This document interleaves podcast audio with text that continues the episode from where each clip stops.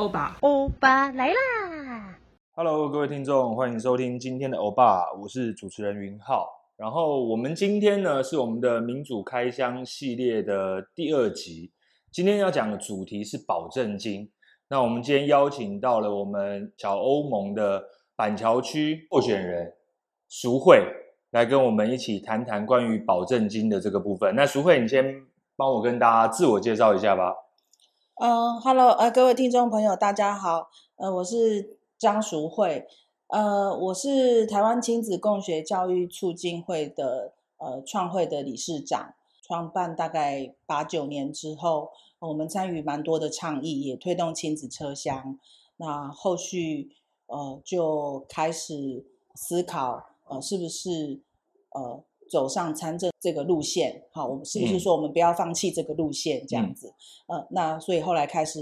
呃办了蛮多场的座内部的座谈会，到各地的共学团做讨论之后，决定说我们可以推派人出来参选。那后来就正正式的成立政党，是小民参政欧巴桑联盟这样。那我自己在二零一八年在板桥参选，那这一次也是继续在板桥参选。OK，那小欧盟成立到现在的时间大概多久啊？因为呃，是上一次选前还是选后成立？选后啊，选前的时候我们就是无党籍的。哦，那那无党籍的状态下参选应该会更辛苦哈。应该说社会都还还不认识我们嘛。嗯，对。二零一九年的时候成立为正式的政党。OK，所以现在小欧盟成立到现在三年的时间。嗯，那我想跟淑慧大概聊一下哦。一般来说啊，就是。呃，我们选举的时候会需要缴一个保证金，才有资格能够参选。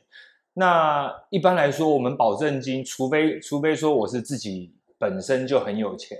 好，那不然的话，我们还有什么样的管道能够去取得，或是募用募的去募集到这个保证金？就是说，保证金的这个缴纳呢，主要是中选会的规定。嗯，我们只有总统、副总统的保证金有在宪法里面，那其他其实是中选会的职权，所以它其实要变更也不是非常困难。嗯，但是我们有几十年都没有再更动了。大部分可能一般的人，这个保证金都不是问题。如果我们认定，呃，都是要有资源、有财力的人才能参选。事实上，政治的现况也是这样。对啊，对啊，对，所以根本它就不会成为是一个议题。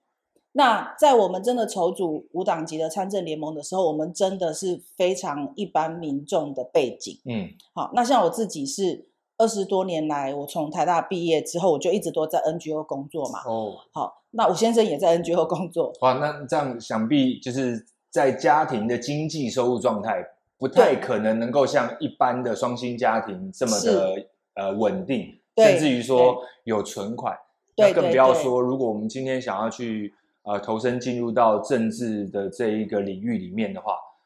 不是法律规定的，可是它却有一个相当高的门槛。对，它这个包括不只是我，我们这一些呃，这次欧巴桑联盟上一次二十一位，这一次十五位参选的这些主要是妈妈嘛，嗯，但这次有一个爸爸。我们也基本上也都是在育儿的阶段，嗯，那大家也知道，这个薪资已经非常多年都是没有涨，但是各方面都涨，包括这个房子也都非常贵，嗯，那又在养小孩的阶段，所以其实。真的是都几乎没有什么存款的，嗯嗯嗯。好，那像二零二一年呢、啊，我们有一个全国的中位数薪资也才四万多，嗯，平均的薪资。可是这个四这个四万多的平均，是因为上面的人他们的金额很大。哎，对对对，因为我们是贫富差距很大嘛，所以前面有很高的嘛，对啊。所以实质上大家的薪水其实是落在比这四万多还要更低的。对，那你二十万等于是就要一个人的薪资有五个月的薪资，那还要不吃不喝。对，所以这个是。完全就是不合理的。对，嘿，那如果要筹募保证金的话，像我们的方式就是，呃，大家就是真的是 上千笔。我们上一次大概合计大概三百多万的保证金，全部二十一个候选人啊，嗯，都是那种呃节省了一些买菜的钱啊，然后两百块、三百块、五百块、一千块，所以我们的笔数非常的多。嗯嗯，嘿，那呃，我们觉得这样子是好的事情。因为当我们必须要去筹募这个保证金，然后是锁定的是民众的小额捐款的时候，你就必须要有一定的量。那你每一个去争取、去募款，你就等于是在做自我的介绍。所以你募款本来就是一个呃传达理念跟互相理解的机会，一个对话的机会。对，它就是一个对话的机会。嗯、那呃，所以就是要很大量的呃，用各种的方式让别人认识我们。那当然，我们原来就有亲子共学的家庭，他们就会做凤梨果酱，就是你会发现每个人都用自己的才能出来帮忙。嗯、那有有人家里面有盛产凤梨，然后就把它制作成凤梨果酱，嗯、这就会可能成为是呃捐款的一个回馈品。好，然后最近他们在做的是。呃，棒棒糖就是健康的孩子能够使用的棒棒糖，嗯、然后做那种毛巾哦，就是各种的文创品。那他这个有一个精神，就是说这个小民参政不是只是这几个候选人在参政，嗯，他相对应的有很多的辅选团队，那各行各业跟各种不同的能力，他们都可以在他们的能力上面出一点的心力，嗯。嗯，那。呃，大家一起共同的合作，同心协力，所以都每个人都可以找得到自己可以做、可以发挥的事情。嗯，那呃，有的人可以短讲，有的人就是二手物，然后到市场啊，我们如果租一个一日摊位，可能就只有八百块的租金一天而已。可是大家家里面收来的那些家里用不到的东西，我们去那边就是。很便宜的方式卖掉，那这个人他就帮忙收集这个物品，然后在那边卖掉之后，可能那天就有几千块的收入，嗯嗯，那这就可以慢慢累积下来，它就会是一笔呃一个捐款，那是以他的名义，他筹募这些募来的这些物品，当然都是辛苦的啊，嗯、因为那个、啊、那个整理呀、啊，然后搬啊什么的，可是可是他是一个很亲切跟人家互动的机会，我觉得超棒的，就是他他们那个婆婆妈妈们啊，呃，当然也有一些。爷爷们啊，他来然后看看这个东西，他觉得很自在，因为他觉得他是来跟你买个什么，嗯，就像在逛市场买菜哎，逛市场，然后就看到你这边贴一个性别平权，嗯，然后就会问你说，男生跟男生结婚不太好啦，嗯，这样子，嗯，那你就会有机会跟他谈这件事情。哎，这样的话，刚刚这个提问啊，我觉得其实呃。我觉得这这在某个程度上，它已经反映到台湾现在社会对于两性关系，或者是说同同性的这个议题，有变得比较更理解了一点。因为一般来说，在市场里面，爷爷奶奶他们看到两性平权，他们第一个想到的是男男性跟女性，对。可是他们会直接提出说，哎，这个男生跟男生啊，或是哎女生跟女生啊，表示他们在思想的。呃，接受的资讯来源已经跟以前不太一样了。对。那那一年主要是因为我们还有那个同婚公投的这个议题啊，嗯、那无论如何你就得投那个票啊，嗯、所以就是就会触动了大家必须要去思考这件事情。嗯、那他首先来他是来逛一个摊位，然后看到我们有贴这个出来，嗯、那他就会想说啊，那你对这件事情是什么看法？嗯、那我们一定都是讲我们真实的看法，对 对，然后就会跟他对话交流，然后就让他比较安心，就是。我们如果勉强孩子的话，他一一辈子都不会幸福，这不是绝对不是我们要的。嗯嗯，好，就是就跟他们谈一谈。然后我觉得其实真的，呃，很多人都会说民众的观念，嗯，可能都是很传统。嗯，好，可是我却认为只是。那个资讯没有到达他们的身边，也没有人跟他们好好的讨论过这件事情，对很诚恳如实的告诉他，我就是这样想的。所以，我们其实都不太担心说我的立场可能跟你不一样，因为我们有很多次的经验，就是、嗯、立场不一样没关系，我们好好的讨论，那就是 OK 的。即便谈到最后，我们还是立场还是不同的，嗯，有很也蛮多经验。他最后他说，我还是会投你，虽然我不同意你这个主张，嗯嗯，那就是那个整个对话的过程是。好的，那所以我们要锁定，如果我们的眼光锁定在呃大家们的，嗯、那我们就想去争取他们的支持，我们也希望争取他们的小额捐款，那我们就有非常多接触的机会。嗯，那这些接触的机会对我们来说都是非常正向的，也也是我们当初为什么筹组这个政党的原因。OK，嗯，那我我其实蛮好奇的啊，因为刚刚呃淑慧有提到，就是除了总统、副总统的这一个选举的保证金是有在。宪法内去做一个明确的法条的约束，那为什么就是我们一般除了总统、副总统以外的选举，也会需要存在这个保证金呢？它到底是要保证什么？对，中选会的说法说，它就是要你严肃的看待这个选举，对，是不是理由真的是蛮扯的？所以我没有拿出保证金，我就不严肃了吗？就是说，如果我拿出钱来表示我认真要做这件事。啊，选举很耗费社会资源。比方说，我们的律师，哈，因为我们我们呢、啊，一边筹募保证金、筹募选举经费，嗯、一边我们希望把政治这个墙拆除。嗯，所以我们在二零一八年的时候，我们就有两个候选人去登记参选，但是他们没有缴保证金，所以他们就拿到一张被驳回的文件。那我们就请律师用这个文件就去告中选会啊。嗯，好，那当然就是层层的官司就接连败诉。其实一直以来不是只有我们政党这么做，嗯，呃，也其他的政党，不管是在市长层级的，好，那都都是有处理过这件事情。但是我们是很坚定的走下来，到现在是找呃在打市县的官司，嗯，然后也是呃找找监察院做呃。申诉嘛，那监察院也受理了，嗯，所以现在他们也正在呃跟他监察院就会有启动他的机制，嗯，去应对这个中选会这样子，嗯，对，那所以说，嗯，严有没有？比方说，也有人说，我们可以用联署制，而不是拿得起钱。嗯、就是说我这个人，我严肃的面对我的参选。嗯、那我是透过呃，我跟民众大家串联，就是说我要来参选，我想要做什么，那、嗯、请你支持我联署，嗯、让我可以呃愿，就是支持我说我来得到一个呃基本的民意支持的。基本的民意支持，对、嗯、对。那中选会这边律师就有讲啊，他就说中选会那边的回应就是说，呃，这个要去查核这个呃联署书的真伪啊，嗯、好是效力等等，对，这个是要会耗费资源这样。嗯、好，那律师讲的就非常好，他就说有有一些价值，有一些价值不是你用耗费资源这样子来应对的。嗯你可能你是要价值优先，嗯，然后再去考量我们的社会资源要怎么分配。对，好，那事实上，我觉得在实务上，尤其是我有参选过的人，嗯，其实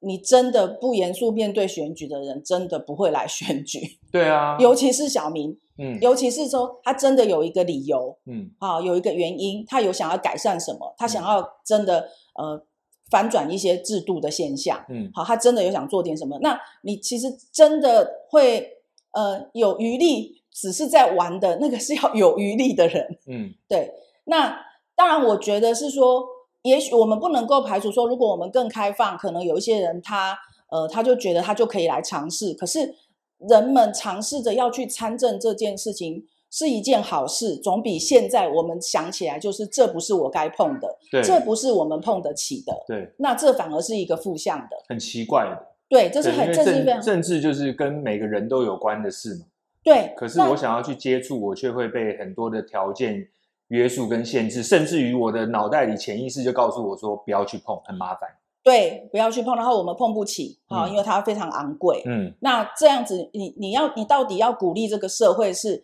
人人关心政治，哈，人人有心对社会国家愿景有一个憧憬，嗯，有一个梦想，有一个理想的人，嗯，那他就觉得这个理想，我们来实践看看，鼓励这种憧憬，还是、嗯、呃，你不鼓励这个憧憬，所以你这个制度是会影响这个的，对，嗯，那所以就是说，真实的二十万呢、啊、是非常大的影响，非常重大，因为像我们上一次二十一个人，总共只花了四百四十万元的竞选经费，平均一个人是。嗯不一定嘛，哈，可能十到三十万左右。嗯、好，那这里面保证金就占了二十万了。嗯，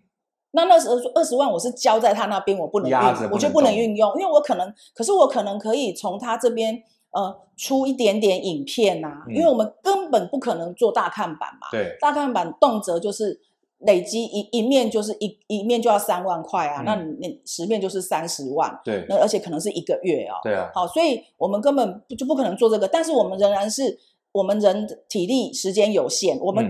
自己都到街上去宣讲嘛，哈、嗯，那但是人的体力好有它的极限，时间有它的极限啊，所以你还是必须要有一些呃布条哈。呃，幕墙面，然后可以挂点布条，嗯，好，他那大家就会认识你，当然。认识你，他才去找寻你，然后理解你在做什么，对，然后选择他要不要投你。如果他连你存在他都不晓得，那对他而言，等于是资讯是完全不对等的，他不知道有你这个人，我可以选择，对。对，所以我们还是需要一点选举经费来做这样子的事情，嗯、或者是影片，或者是这些布条。那那这样子二十万。摆在那边，嗯，是是非常不合理的一件事情。那像各国，我们其实跟看数字就好了。嗯，像纽西兰，它的选一个国会议员，他的保证金是台币九千块，嗯，而他的基本薪资是台币六万五，嗯，好。那那我们举加拿大，加拿大是三万，做国、嗯、选国会议员是三万，嗯，最低薪资是四万五。那我们讲日本好。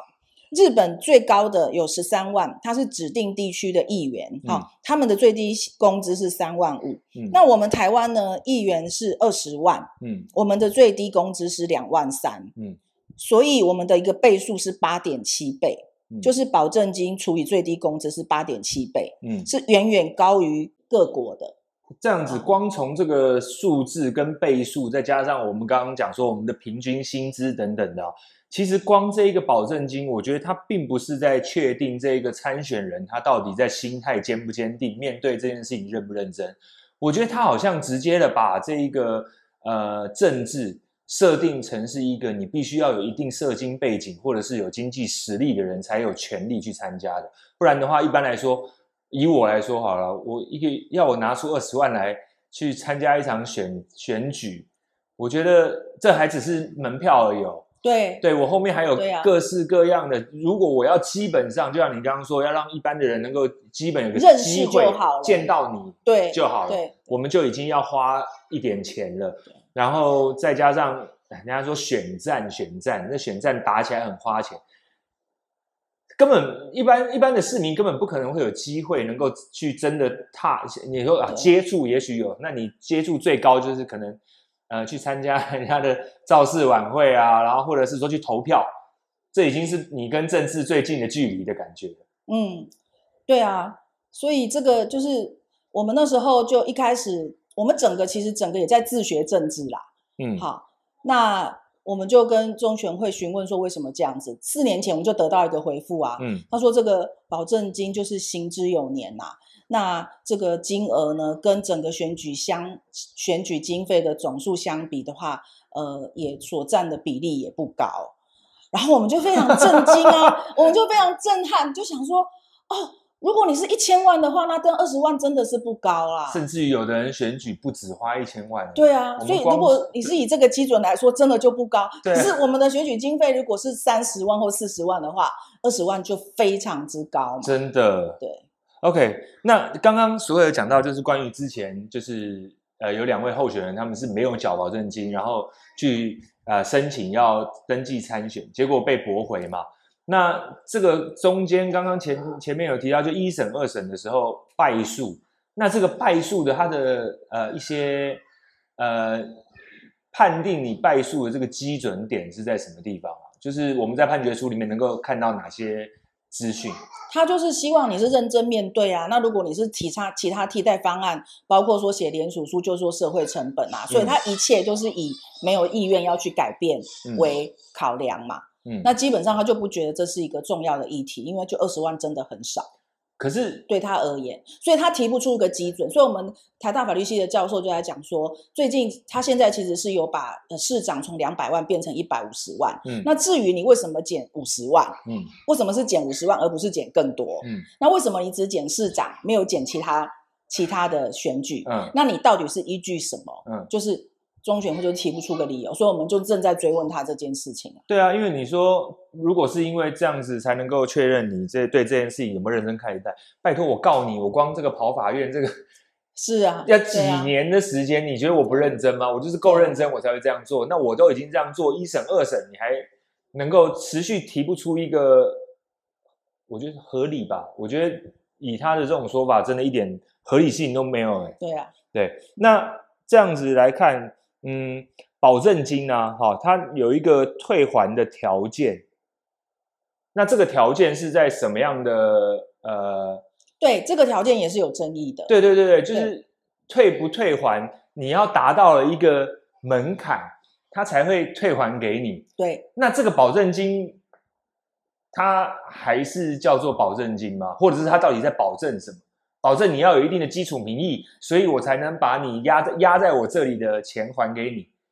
对，其实我我也看到，就是许多的一些呃学者专家他们在提出的建议是，我们现在是以达到一个定一定的票数嘛，嗯、就是你的总投票人口除以你的当选啊，录取呃，就是当选的席次啊，席次，然后再除以十，十、嗯、就是到达这个十分之一。嗯、你五十万，然后你选十席就是五万，嗯，那五万在十分之一就是五千，所以你达到五千票，你就可保证金就可以返还。嗯，但是也有人在提出说，你应该是说在选举期间我没有违反任何选举罢免法所规定的事项，我没有违规，嗯，那你这个部分你就可以返还给我了。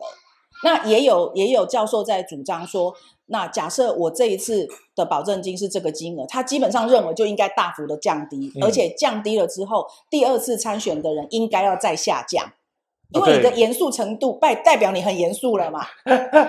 没错、欸，哎，对，所以你第二次应该要再下降。对对对，对，对，然后他甚至他还提，这个就是保障再次参选人。嗯，好，然后另外他还提一个保障初选的，就是说，呃，我可能保证金可能有一部分是。在选后的时候，我才必须缴交，嗯，就是保障他是首次参选的人，他也不用一次要缴这么高，嗯，他可以在选后的时候再来、嗯、再来补交，嗯，所以都有各种的方法可以让保证金制度的改革，嗯，比较公平，嗯，好，那就是看说我们重不重视这件事情，我们的政府他到底鼓不鼓励，重不重视更多的人民来关心政治，甚至跃跃欲试的想要。参与进去政治这个场域，嗯，嘿，他想不想开放这件事情？现在的状况好像你提再多的方案给他，他也都没有认真的再去。他我觉得，我觉得不是方式能不能接受的问题，也是好像根本没有考虑过去调整这一个。他不是把绿怎么讲，一个算是执行的一个规则而已。是，所以其实。呃，也应该是说，我们在这个议题上啊，透过我们有持续不断的想要去努力，那呃，才也才会有一些呃学者，包括说黄长林老师，就台大政治系的教授，嗯，那他他讲了这个提议之后，他就说，其实那个职权啊是在中选会，主要是中选会的时候，哎、嗯，我、呃、我就突然想说，哎，那中选会那就是监察院要可以去处理的，可以施力的，嗯，嗯。那于是我们就。找也是在社运团体、儿童儿权团体的相关的委员，嗯，好来跟他投诉这样子，嗯，然后他也马上就做受理了，嗯，所以我觉得是说，在这整个过程里面，就是你一一直持续不断的呃想各种的可能性跟各种的方式，嗯，嘿，那再让社会也可以关注啦，就是记者会，我觉得是一个，然后找对方是。然后去做努力，嗯，我觉得应该是有可能。至少我我觉得这监察院的这个路线是我们目前发现是一个新的。所有的倡议都是这样子，都是你只能说，哦，你原来的手手法，然后民间舆论的部分，然后再还有哪一些相关的，持续不断的找各种新的做法，嗯，那那他就有可能再推进一点，再推进一点。所以我们现在也在等待说，这个监察院他会他调查，嗯，等于是他启动调查嘛，嗯，那调查之后。中选会就必须要给很多的理由啊，嗯，来陈述说他是他目前他是怎么看待的。OK，嗯，好，那刚提到就是关于这个保证金的部分啊，我我爸爸他以前也参选过那个市议员哈，那以这个选举的这个保证金的募募得的方式跟管道，像我我爸他之前是代表新党参加那个新竹市议员，当然在那个时期。新党虽然不算大党啊，可是也比现在小欧盟的那个发展的状况来说大又稳定，所以在这个时候，他们能够得到比较多，不只是党员的支持，甚至于是于甚至是说有一些呃企业家，或者是说一些呃地方的势力的支持。对，那小欧盟没有考虑过，就是。例如说，接受比较高额的政治现金的捐款吗？呃，符合选罢法下的，嗯，它其实就不会太高额啊。当然，对，然后 所以所以只要是符合的话就没有问题。嗯，就是一切就是走合法的路线。嗯，那对我们而言，企业跟呃民众都是我们需要去。呃自我介绍，嗯，因为我们是一个有理念的，我们想要推展的，呃，不管是儿权啊、友善啊、劳工权益啊，嗯、或是小民参政、参政平权这个概念，嗯，以及我们是如何看待选举的，嗯，好，我们光把党名也叫做小民参政，这是代表我们的创党的精神，对，好，所以它它就是有一个很重要的，就是说强调对话，而不是。是用一个最快速的，就是非常大型的这个看板，它就要很大的资资金来源。嗯、好，那它这个就是小明会承担不起的。嗯，好，所以像这样子，我们都是怎么去看待选举？不是只是要赢，也关切在这过程中，我们创造的是怎样的选举文化，跟我们要翻转的是怎么样的选举价值。嗯，那我们的这些想法，任何的对象都是我们应该积极去认识跟。跟他们对话，哎，我们是这样想的，那你们觉得怎么样？我们觉得台湾的政治在这一环是重要的。嗯，好，那包括说有更多的选举的看板公，比方说应该有公费的公费看板要多一点啊，嗯、然后包括说呃。那就不是公费的之外，只要是选举看板，它看板有没有规范呢？因为它其实有影响市容的问题。对，因为我们每个人经过都要看好大好大的人头照。对，这个也是我们这一次，就是上次从开始参选之后，就仔细去想的。因为我们也接受这样的选举文化，好像是花花绿绿的旗子跟很大很大的人的头像摆在那边，好像我们自然的就接受。对，啊，就是民主的一环嘛。对，好，但是哎，原来在有一些国家，他会认为说，其实这个也是市容的一部分，嗯，那市容它应该要有一定的规范，所以并不是你有钱花得起，你可以做做这么大的看板，就应该它就可以的。因为如果你一个财产私有制跟资本资本市场这个想法，就是说啊，你愿意，然后你出得起钱，那你当然就有这个版面嘛。好，那原来是说，哎，事实上我们也可以去思考，它不是用。不是这么大的去影响我们的生活，大家都被迫的在街上行走，一定要看你的看板。对，但是应该要强调多一点的呃理念，好，或者是怎么样去建构一个公共的政策论述的看板。嗯，所以大家养成一个习惯，就是不是去街上看用金钱堆叠出来的看板，嗯，但是应该相对的是有一些平台是可以把大家的理念收集上去，嗯，然后每一个。呃，候选人都可以在这个部分都有相同的资源分配，嗯，那都有这样的版面，那大家也习惯上去这个平台去认识这些候选人，嗯，不是不是只是在生活中呃就近而看到这些看板，可是这其实整个公部门可以来带动推动跟倡议跟宣传的，嗯，然后让大家可以有这样子的习惯。那像这个也是我们在这个上一次的参选整个过程里面啊，因为我们是小民，所以我们对这个东西就呃就。呃，学到的这一个新的观念，原来这个看板，呃，它其实是应该要被约束的。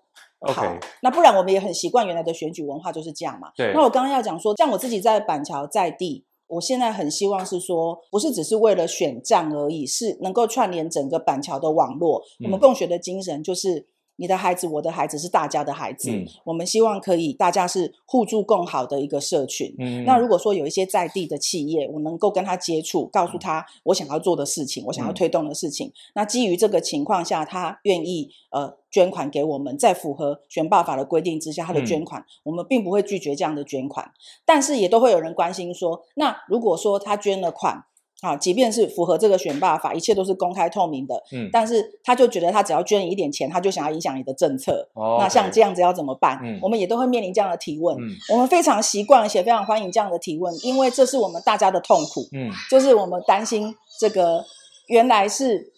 很纯洁的人，一进到政治的染缸，他就会变质。嗯，因为有太多现实的考量嘛。对，所以我们都会被这样询问。那以我这二十几年来在 NGO 工作的。想法，嗯，就是说，我也曾经在 NGO，那我们支持一些，呃，他是少年，然后可能是有犯罪，然后说不定他还就是砍伤老师，嗯，这都是非常触触碰社会的愤怒。对，那捐款人就会打电话来骂我们，嗯，就是那他这样子他要退捐，嗯，那我们就是积极的跟他对话，但是完全接受他退捐，嗯，那这个意思就是说我们。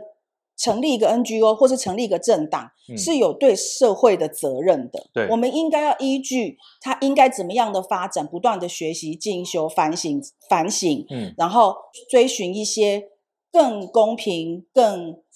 也许更进步哈。因为就我没有想要把进步当做一个标签啊，嗯，但是更符合人权、更民主，我们应该呃更。不断的学习成长，那我们应该要忠于这些信念。所以你捐款给我，你是支持我去。为这个，我愿意投身于这样的事情，并且我愿意自我监督。嗯，我要做出对整个社会最好的决定。嗯，或者政党的话，就是更是国家了。我要对社会国家做出最好的决定。嗯，所以你是要呃支持我这样的想法。那如果你觉得哎不是，这不是你支持，那你就退捐，那没有问题。嗯，可是我们创党就是为了。为这些理念跟价值服务，所以他不会受到这些捐款的的影响。嗯，那我从以前 NGO 的过程里，我们就是这样非常坚定，因为我们所做的很多儿童人权的事情，嗯、社会都不认同，当然因为他飙车啦、啊。对，然后你只要稍微解释一下，哦，这个孩子他砍伤家人，砍砍伤老师，那他。一个孩子为什么会到他要拿拿出刀子这样子砍伤？那他的成长过程是什么？嗯、你稍微讲一句了解看看他怎么了的这句话，就被说你们是社会的乱源，嗯、因为你们帮坏孩子讲话。嗯，好，所以有很多观念本来就会是有相抵抵触的。嗯，连这种观念抵触的，我们都要坚守了。那你说？它只是因为某一些利害，但企业有它企业的利益，它也是民众的一部分。当然，所以我们这些不同的利益啊，或者是不同的利害，我们如何透过一个民主的方式，可以讨论的方式，找到一个折冲。嗯，那这个是重要的，也不是偏废某一方。当然，但是它绝对不会是谁出的钱多，所以谁的决定就大。嗯，那我们为什么到现在为止都一直坚持，就是呃非常辛苦的在街头就是这样。这样子宣讲，然后大太阳啊，嗯、然后呃很努力。你如果说想要快速一点，然后呃就是去找到特定的对象，花很大的力气去经营这些人脉钱脉这样子，嗯、那要这样子做好像也不是不行。嗯，但是我们是比宁可把眼光放在更多一般的人，然后小额小额小额累积来的捐款。嗯，这样那这样子。呃，我觉得一来是说这样子有对话理念的意义，对，嘿，因为他他的每一个人，你多接触一个人，就是多一个认同，你的理念就多一份拓展，对，大家对社会愿景的想象就多一份接近，对。对，所以我们就尽可能走这个方向，全心全意的往这方向去走，所以出力都比较多在这边，嗯，那这也确保了我们不会受这些呃大笔的金钱，你很快的依赖这笔金钱，嗯，好，所以我们的成长是慢的。捐款的累计是慢的，嗯、但是它的消退也会是慢的。当然，因为它不会决定于少数几个人。那这个东西，我觉得它是比较务实，跟比较让我们不会变变质的方法。嗯，我们如果一旦变成了我们自己都呃厌恶的人的话，那那才是才最这才是最大最可怕的事情。好，所以如何不会让自己走上这边？嗯、那这个是要谨慎的规划的。嗯，那你你不要让自己太快的去依赖这些很大笔的捐款。嗯，那这这个部分是我也是我们是一直都放在心上，但是。如果我们接受这个捐款的话，我们也我们也认为说，那他是因为认识我，说他支持我，他支持我，他也认为我长期愿意投身在这个事情上，所以我要负责的对象不是那个捐款，而是这些议题议题，这个社会的愿景。对对。那如果说你在这个立场上不同，那我们可以来讨论，我们都要随时自我批判，再更成长。我这边有一个这个一个一个问题，我也蛮感兴趣。就是关于像我们去募集到的这个保证金啊，如果在选后我们也达到了那一个所谓的保证金退还的那个门槛的话，那这些保证金退还给候选人之后，那以小欧盟的候选人来说，我们会怎么样去呃处理这些呃保证金退回的保证金？那个选办法里面对于这一点就有规定，就是它可以不一定呃要缴回。它有几个项目可以运用，包括捐赠教育文化相关团体，嗯，啊，或者是留作地方的经营，符合一些项目的啊，人事费啊什么的，嗯，那用作持续做的经营，然后每年都会做申报，嗯，就是年底的时候，你如果你这笔钱还没有用完，你年底就要申报，这个账户就会存在，嗯，然后你就继续的做申报这样子，嗯，然后我记得好像是那一年内啦，就是选后的那一年内也要呃。结清，那这个部分我可以再去查，如果没有的话，是可以延续下一年呢，还是怎么样？不过无论如何，它是要做申报，它是被登记在、嗯、在案的，每一笔钱都是登记的。嗯、那以我们的处理，我们本党的处理，嗯、我们这政治代理人合约里面是写说，这个保证金的退还呢，先呃依照比例先返回我们党帮忙筹募的这个竞选竞选的经费，嗯、就是说有一些竞选经费是我们党来帮大家筹募来的，嗯，那那一些是等于是大家共同努力来的，嗯、那这些部分先返还，嗯，那当然一定是先扣除所有的选举经费嘛，当然，好，那那再来就是返还这个我们大家筹募的这个选举经费，嗯，呃，等等于是我们支应给各个候选人的，嗯、我们没有说承诺你。给你多少，但是我们会愿意的是一起筹募，嗯、保证金是大家的事，嗯、所以我们一起筹募。嗯、那把这些部分有一定的比例返还之后，就会回到党中央去处理。嗯，然后另外的剩剩余的经经费，就是由党跟候选人共同商议他的处理。嗯、所以如果说你要愿意在做各种地方的经营，嗯，好，那呃各种的教育、儿权活动的提升等等的，嗯、就可以运用这笔的经费。那这有一个。保留一个彼此商议的空间。OK，那这些都是在规范内的。好，那我想问一下，刚刚淑惠有提到那个政治代理人合约嘛？哎，对对对，这个合约是干嘛的？对，这个也是真的很重要，我们也学到的。对对对，对，就是政治代理人，就是说候选人他是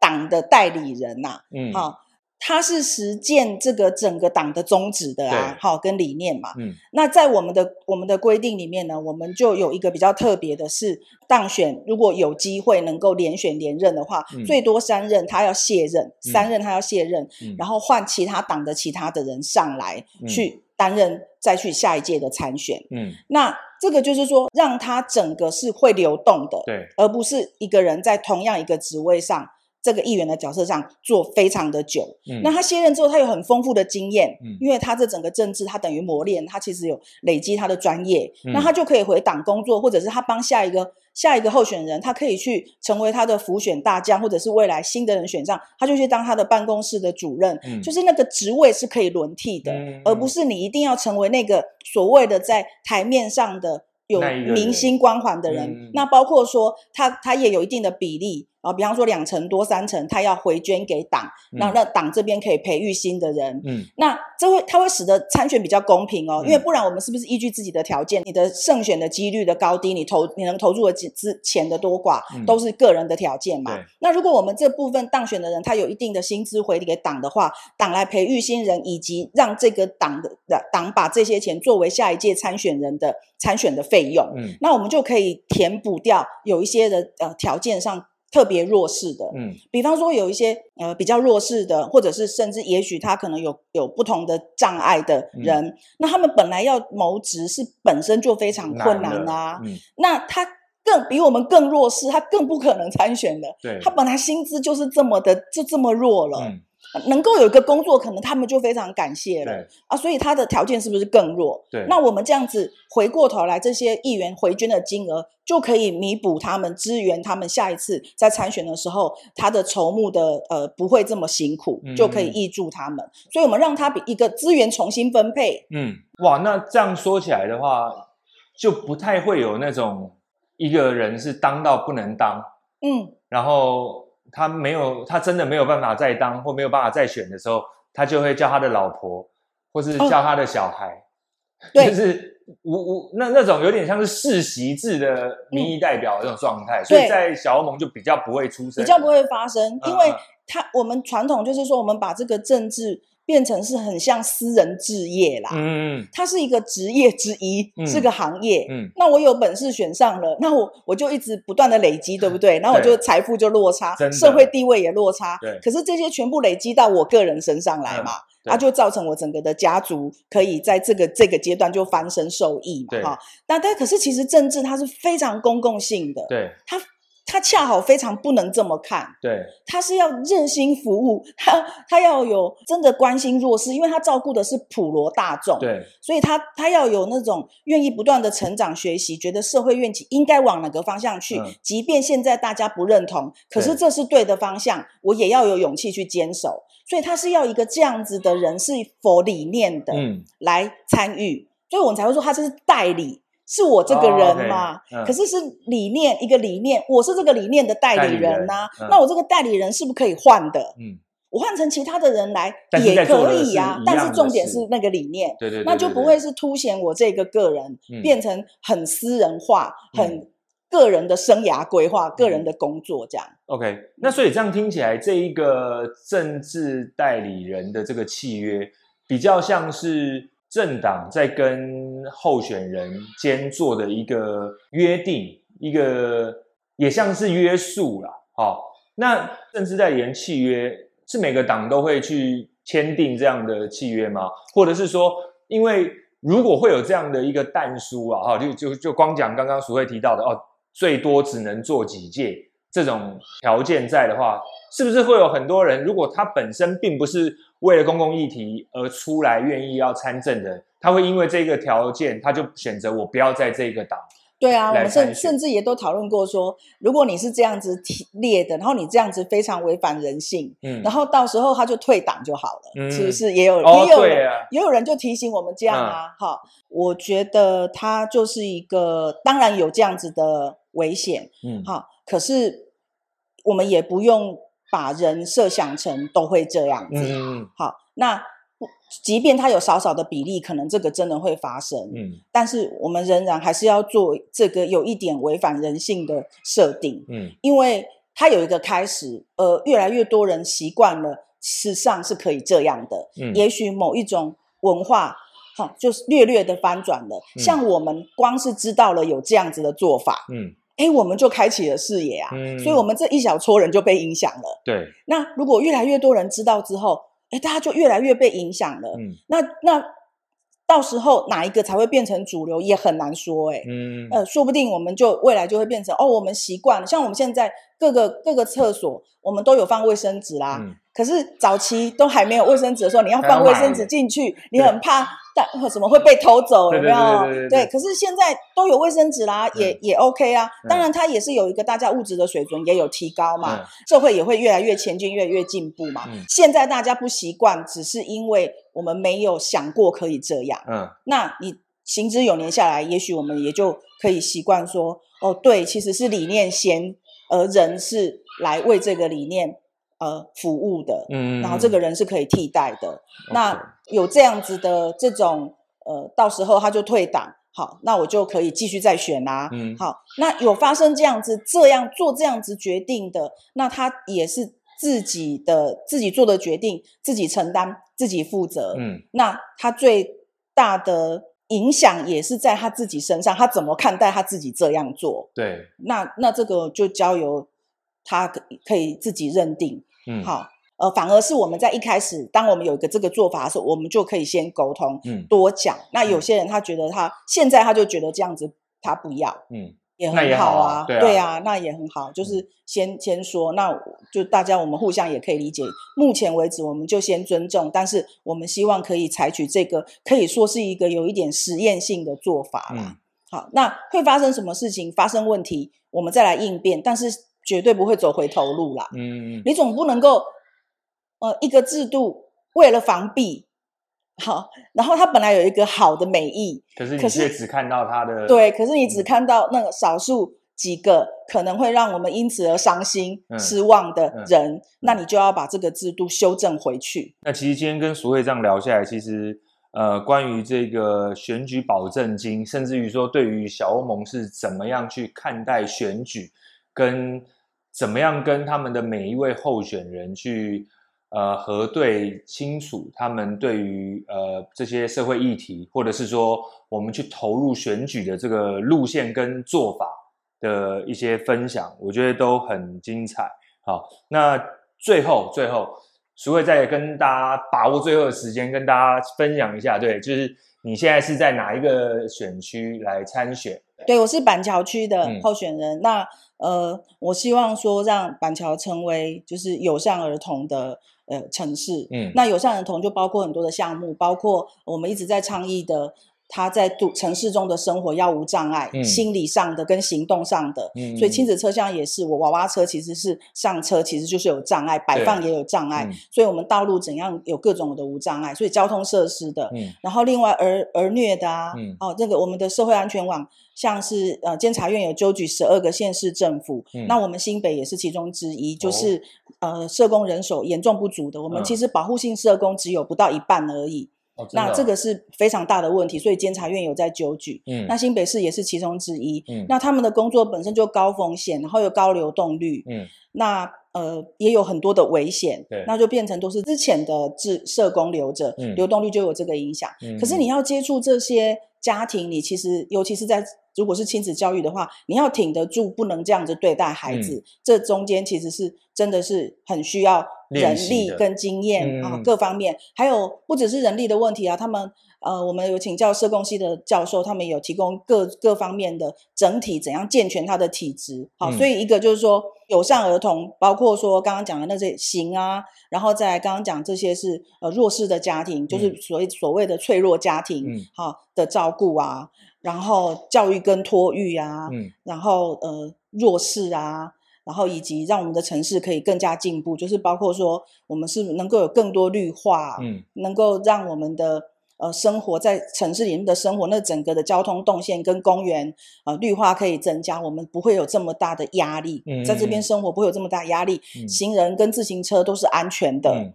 好，那像这样子，然后在能源上，我们也尽量的就是再生能源的，嗯，所以呃希整个希望说呃板桥新北市。啊，就是友善儿童，照顾弱势，然后进步的城市，嗯、然后参政平权，大家可以成为一个互助网。嗯、孩子在这边都可以被好好的讲话，好好说话，很开心的成长。对，然后育儿的家庭，他们的劳劳动劳工的条件呢，可以有被保障，不要因为生了小孩，好像就变成在职场上变成一个麻烦的人物，因为他为了照顾小孩，都会呃。